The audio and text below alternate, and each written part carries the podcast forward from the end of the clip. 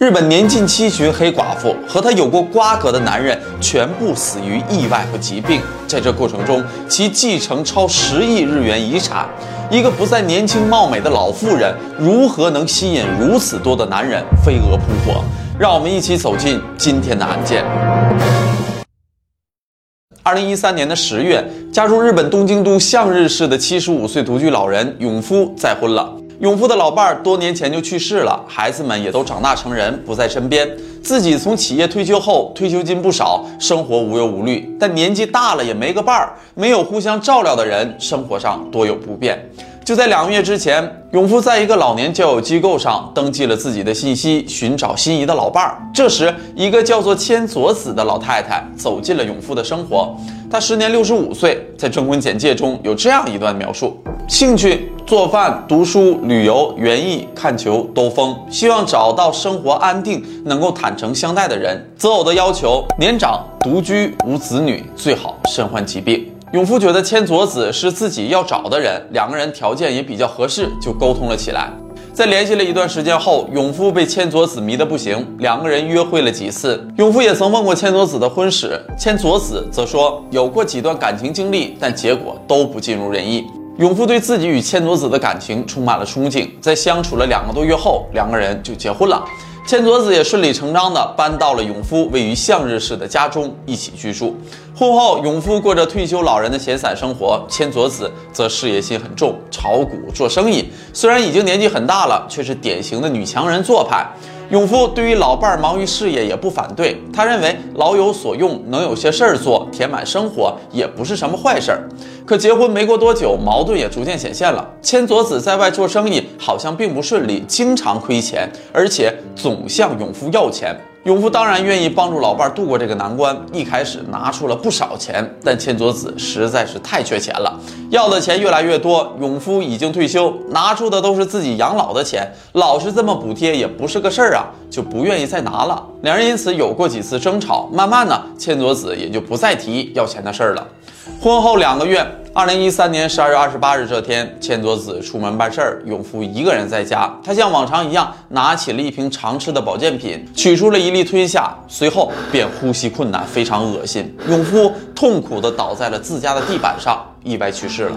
回家后的千佐子发现丈夫倒地身亡，新婚仅仅两个月，丈夫就突然死亡，这实在是太悲伤了。赶来的亲戚朋友们也都安慰一脸憔悴的千佐子，让她节哀顺变。毕竟永夫已经七十五岁了，年纪大了，有时死的就是这么突然。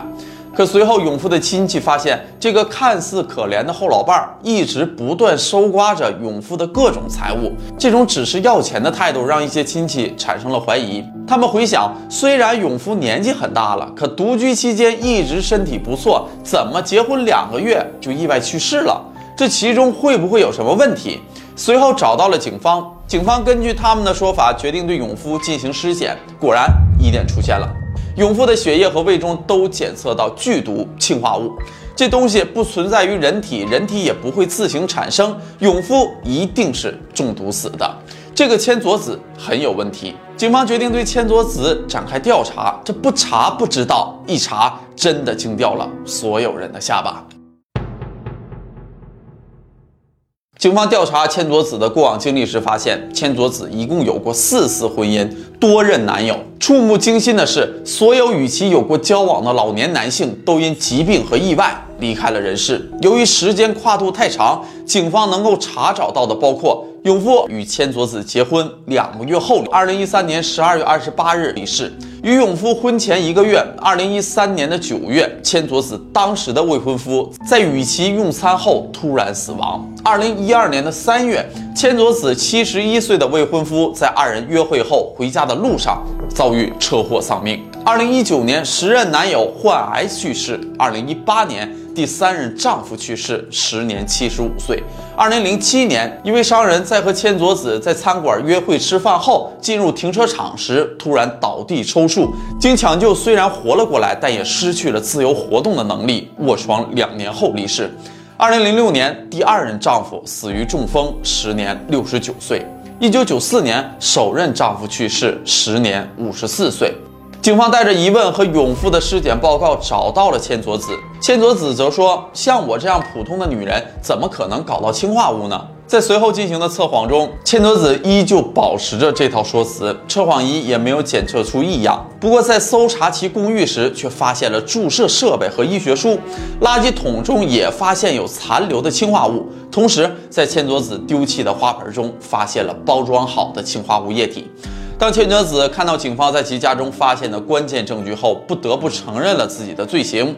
他称氰化物是他从工作的印刷厂拿走的，因为一些印刷厂会用氰化物来修正错误的印刷。之后把氰化物放进了丈夫永富的保健品中，目的就是害死他，换取巨额的遗产。永富的死是千佐子所为，案件有了结果。可千佐子这个老妇太不寻常了。警方开始怀疑那些曾经与千佐子交往过的男性老人是否是自然死亡，还是另有他因呢？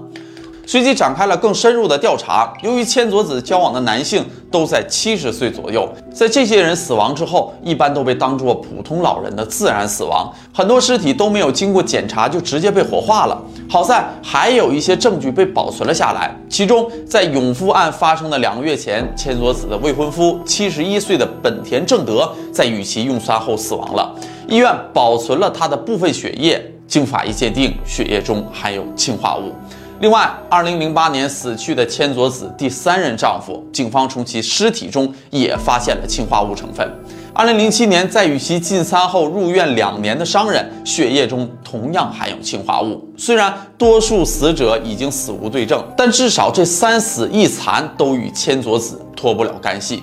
警方另外还统计，千佐子累计从客死的几人丈夫的遗产和保险金中获得了超过十亿日元的财产，而这些钱都在他这些年并不理想的投资中花得所剩无几。这时的民众更想知道，一个年近七旬的老妇人为什么不安安稳稳地度过余生，反而如此行事呢？千多子一九四六年出生在日本的长崎，因为母亲未婚先孕的关系，一出生母亲就将他送给了来自北九州的一户人家。千佐子从小跟随养父母在北九州长大。小时候的他非常聪明、活泼，学习成绩好，特别要强。他在小学和初中阶段都是全年级最好的学生。在千佐子上学的年代，日本女性社会地位并不高，一般女性也不会攻读大学，高中毕业就会找工作了。虽然千佐子很想上大学，但家人并不认可。就这样，高中毕业十分优秀的千佐子找到了一份银行的工作。不久后，认识了第一任丈夫石野。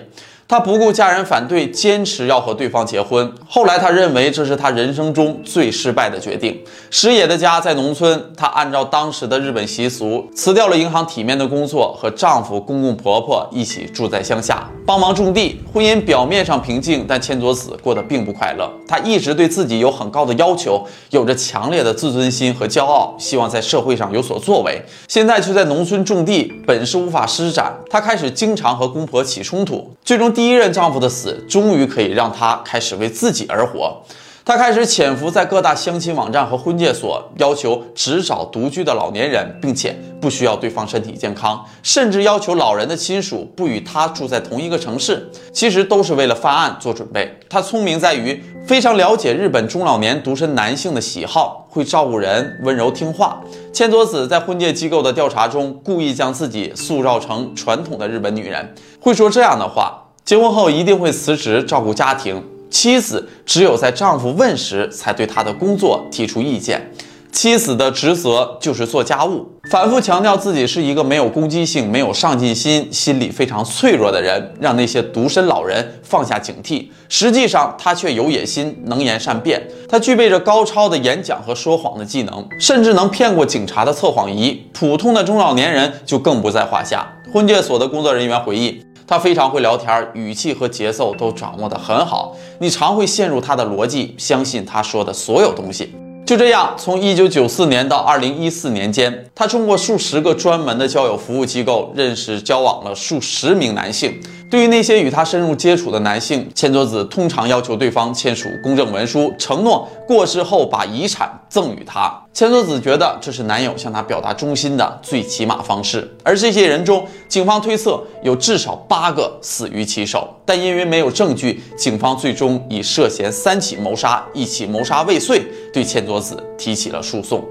二零一七年的十一月七日，千佐子被日本京都地方法院判处死刑。当天，他表示笑着面对死刑。日本小说家黑酸博行对这起案件颇有感触。他说：“老年人很容易被当作目标，因为他们很有钱，又很害怕孤独。这件事儿暴露了我们这个老龄化社会的弱点。时至今日，世界上的许多国家都进入到了老龄化社会，独居老人快速的在增加。未来，类似于千桌子的案件，或许只是冰山一角。”